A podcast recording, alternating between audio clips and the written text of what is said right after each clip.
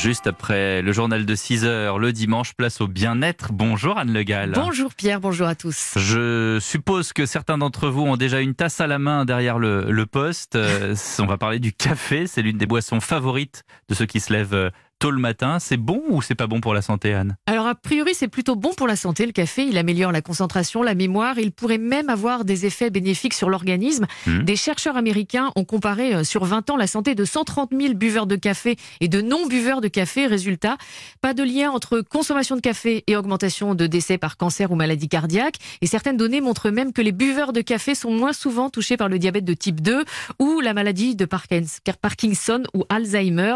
Mais pour profiter des bienfaits du café, évidemment, faut savoir s'arrêter à sûr. temps. Et selon l'autorité européenne de sécurité des aliments, la dose limite, c'est 400 mg de caféine. Ça fait combien Par de café? Jour.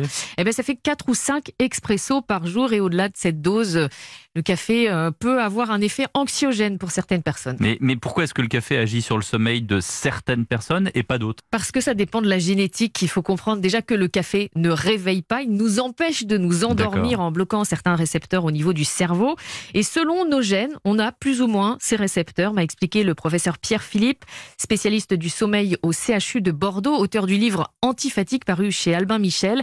Il y a environ 30% de la population qui est peu sensible au café. Et c'est pour ça que certaines personnes peuvent prendre des expressos le soir sans que ça influence Ouais. leur sommeil. J'en connais. Euh, voilà, alors pour les autres qui sont sensibles, il faut savoir que boire du café 6 heures avant de dormir, ça va retarder l'endormissement. Donc si on se couche à 23 heures, eh bien pas de café après 17 heures. Et quand on a besoin d'un coup de fouet, là l'inverse, quand on s'endort un peu, retenez que le café met 20 minutes à agir. Et pour les personnes sensibles au café, qu'est-ce qui empêche le plus de dormir? Un, un expresso ou un café allongé? Alors vous diriez quoi Pierre? Bah, En fait, je connais la réponse, c'est le café allongé, c'est ça? Vous avez raison. Ouais. Et écoutez l'explication que nous donne le professeur Philippe. La quantité de caféine est liée au temps de passage de l'eau sur la mouture. Donc si vous prenez un café américain un peu insipide, mais où goutte à goutte, l'eau reste très longtemps sur la mouture, ben c'est très éveillant, hein, c'est le café filtré, à peu près 75 mg pour une, tasse de café.